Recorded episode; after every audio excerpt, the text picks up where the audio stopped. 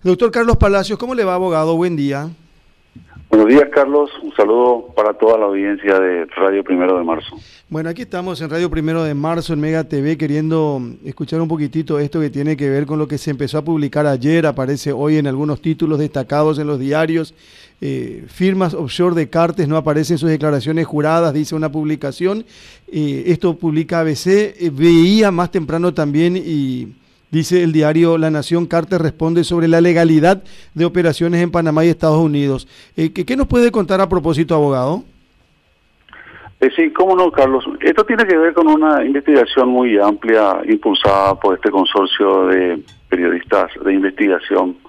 Este, una investigación que abarcó, eh, digamos que una duración de dos años, involucró más o menos 300 periodistas de todo el mundo y surge a partir de la revelación de informaciones privadas manejadas por cuatro firmas internacionales de consultoría que se dedican habitualmente a la constitución de sociedades este, en diversas jurisdicciones.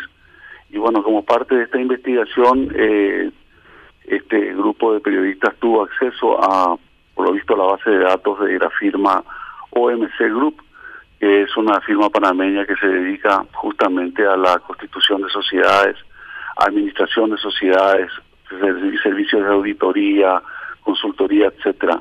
Y allí surge eh, la revelación de la existencia de esta sociedad panameña eh, dominicana Acquisitions que fue adquirida por la familia del señor Cartes en el 2011. Esta es la información que se publica. Eh, como parte de la investigación, el señor Carter recibió un cuestionario de, este, esta organización hace más o menos unos 15 días, donde le preguntaba sobre la existencia de esta sociedad, cuál fue la finalidad de la compra de una sociedad panameña, qué uso se le había dado, etcétera, Entonces, eh, el señor Carter me solicitó a mí que yo evacuara esas consultas del periodista y le pasamos una respuesta por escrito consultada, respondiendo a todas las preguntas eh, que se le habían realizado. Básicamente eh, la información más importante que ellos querían levantar era por qué se había comprado una sociedad en Panamá, para qué finalidad. Y la respuesta que se le dio es muy sencilla, Carlos. Eh, la familia Cartes, el señor Cartes, concretamente decidió comprar un departamento para sus hijos en la ciudad de Miami en el 2011 y la recomendación que recibió de los abogados de la Florida, con quienes se había consultado la mejor forma de realizar dicha compra es que este, todas las personas que adquieren bienes raíces en Estados Unidos, en la Florida, específicamente lo hacen a través de sociedades de responsabilidad limitada por una serie de, ventajas, entre entre ellas la facilidad para la compra, la compra y venta de los inmuebles, eh, la importancia de, digamos que, de tener un seguro de responsabilidad civil en caso de que ocurran accidentes, por ejemplo, en el condominio. Eh, también está la facilidad para la transmisión del bien en caso de una sucesión hereditaria, entre otras ventajas. Y, y finalmente eso es lo que se decidió hacer, seguir ese consejo, comprar la unidad a través de una sociedad, en este caso panameña, y es el uso que se le dio a la a la empresa. Como los periodistas de este consorcio aclaran este, en la propia publicación que hicieron, estas sociedades este, se utilizan normalmente para fines lícitos. Evidentemente que también pueden ser utilizadas para fines ilícitos. Por eso nos pareció muy importante responder a las consultas del periodista y no ocultar ninguna información, que, que por otro lado es información pública que está disponible este, en los sitios de internet del registro panameño. Acá no hay ningún secreto y nada que ocultar, Carlos. Básicamente ese es el contexto de esta investigación y las respuestas que le fueron dadas a, al periodista del, consorcio. Doctor, en consecuencia, eh, ustedes dicen categóricamente que acá no hay nada ilícito.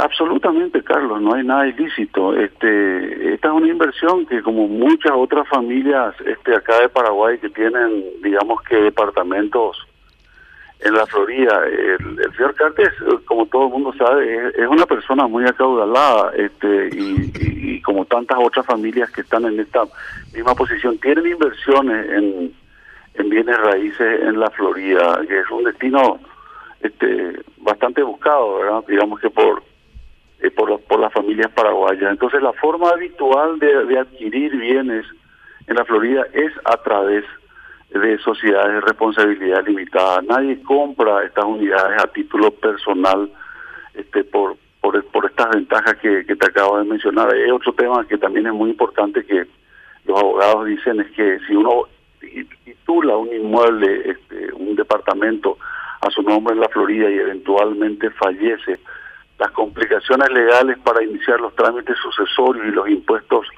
que se tienen que pagar son exorbitantes, entonces nadie, este, eh, digamos que adquiere bienes raíces en Florida a título personal, sino siempre esto se hace a través de sociedades de responsabilidad limitada. Es lo usual, Carlos, y es la recomendación que se siguió este, cuando se hizo esta adquisición. No hay absolutamente nada ilícito en este negocio.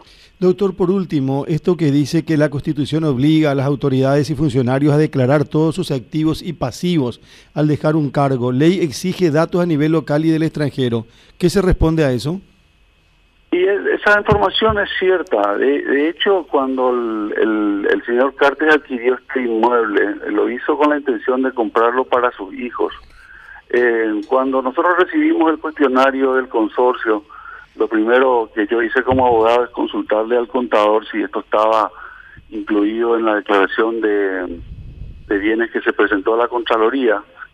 Y el contador me respondió que esto no, no se había incluido en esa declaración porque fue un bien adquirido para los hijos. De hecho, cuando en el 2015 este, en Panamá se modificó la ley y se exigió la nominación de las acciones al portador de acciones nominativas, la instrucción que dio el señor Cartes es que estas acciones se pusieran a nombre de sus hijos. Ahora, hay una sutileza, y esto es un tecnicismo, eh, las acciones fueron puestas a nombre de sus hijos, pero también a nombre de él. De modo que, digamos que lo que yo le sugería al contador, porque nosotros veíamos que en el contexto de esta investigación del consorcio se apuntaba a establecer si estas sociedades podrían haber sido no utilizadas como vehículos para ocultar bienes mal habidos, porque de esto se trata, eh, Carlos, cuando eh, la, Constitución y, la ley de la Contraloría y la ley de reglamenta eh, la presentación de declaraciones juradas, exige que los funcionarios públicos presenten una declaración de bienes al entrar, al asumir el cargo y al dejar el cargo. Lo que se busca es facilitar una herramienta para comparar si el patrimonio de ese funcionario eh, se incrementó este, forma ilícita o no, ¿verdad? En este caso particular, este es muy claro que tal enriquecimiento no hubo porque el bien, eh, me refiero yo a la sociedad panameña y al departamento que fue comprado, ya existía varios años antes de la asunción al cargo del presidente, eh, del expresidente, siguió estando en su patrimonio al, dejar el cargo, de manera que no hubo allí ningún movimiento, ningún incremento patrimonial. De todos modos, nosotros como abogados le recomendamos al contador que esto se incluyera a través de una rectificativa, que fue lo que se hizo, ¿verdad? Pero porque sabíamos que la investigación apuntaba a esto eh, y que, digamos, que los, los medios que normalmente son adversarios del señor Cartes tratarían de instalar este tipo de noticias acá localmente. Esto está totalmente en regla ahora, de manera que si ustedes quieren entrar a consultar en la página de la Contraloría, van a ver que esto está absolutamente, digamos que en regla. No hay ninguna cuestión ilícita ni irregular en esto, Carlos. Esto yo quiero dejar este, muy bien aclarado eh, a través de tu medio y gracias a, tu, a tus consultas. Doctor Palacio, le agradezco mucho por su tiempo y por esta explicación. Que tenga buen día, muy amable. Igualmente, gracias, Carlos.